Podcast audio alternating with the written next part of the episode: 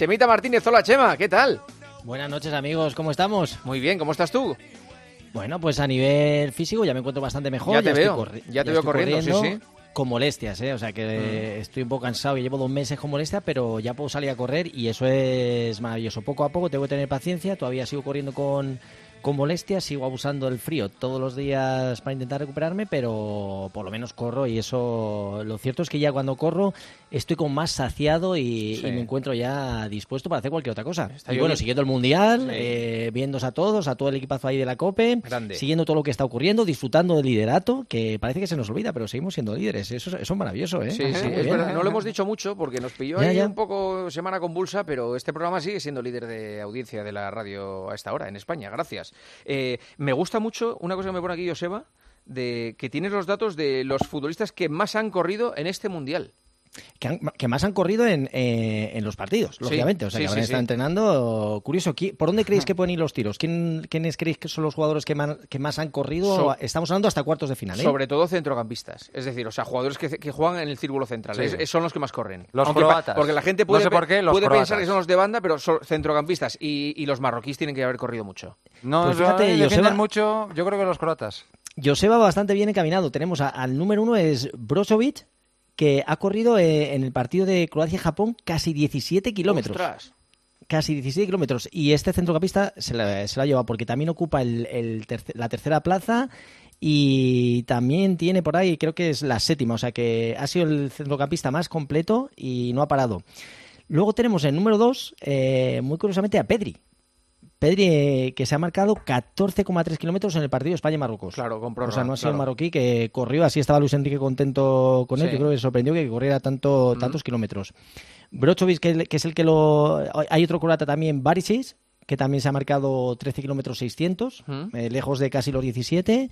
Luego tenemos a un japonés en quinto lugar, eh, Tekehiro, 13,600. O sea, ya estamos hablando de un kilometraje importante. el sexto, Guardiol, 13 y medio, que también es otro croata. O sea, al final los croatas son los que están llevando... además, ¿eh? sí, sí, sí. Y tenemos a Rodri en el puesto número 8. O sea que aún en esa posición de central el tío ha corrido bastante con 13 kilómetros 300. Y ya, bueno, en el noveno ha estado el Kimmich, que se marcó 13,1. Y el décimo, otro japonés en el Japón-Croacia, Tomiyasu, con 13 kilómetros. O sea que... La gente ¿no? puede trasladar estos datos, estos, mm, estas medidas, a un runner normal porque estos son sprints, son cambios de ritmo muy brutales, son, son, giros, son arrancadas, son frenadas y luego es muchas veces correr cuando tú no quieres correr. Es decir, o sea, cuando ya estás hecho polvo todavía tienes que te, te, exigen para que corras mucho más. Es que es muy difícil, ¿eh? Pero en cualquier caso, lo que estamos hablando de, cómo está cambiando el, fútbol, que ahora es mucho más físico, y, ya las distancias que recorren, si antes yo creo entre 8 o 10 kilómetros, 10 eh, kilómetros era lo que solía recorrer un centrocampista, vemos cómo ha cambiado absolutamente todo.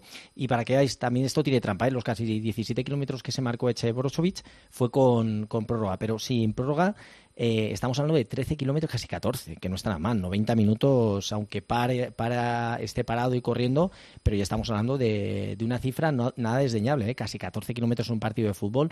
Yo creo que también hay que darle al fútbol su justa medida y que es un deporte en los últimos tiempos mucho más, más físico, donde el estar en forma y el ser capaz de correr, pues ha cambiado absolutamente todo, ¿no? Pero bueno, para es un, deporte diferente, tiene esas paradas, como decías, Juanma, pero que al final hay que mm. correr y hay que hacer esos kilómetros. Recuerdo que cuando se empezaron a dar los datos, en el Madrid, eh, tú veías Roberto Carlos, 11 kilómetros, el otro tal, el otro tal. Llegabas a Ronaldo el Gordito, 4,5 5 kilómetros. Claro, Corría la mitad de los demás. Claro. La mitad. Claro. Y él decía, yo estoy aquí solo para cuando me veas y meterlas. ¿Quieres, decir algo, Joseba, con Chema? No, si ya casi la, semana, la dejamos para la semana que viene. sí, pero bueno, vamos a decir que eh, ha habido las grandes maratones, que ha habido Valencia y que hubo un récord de España de Marta Galimani, que un récord de Ana Isabel Alonso, que llevaba 27 años, que lo batió 2.26. Y también una anécdota que ha habido en la maratón de, de Málaga, que yo creo lo noticiable es que ha ganado en la media maratón, ha ganado una mujer.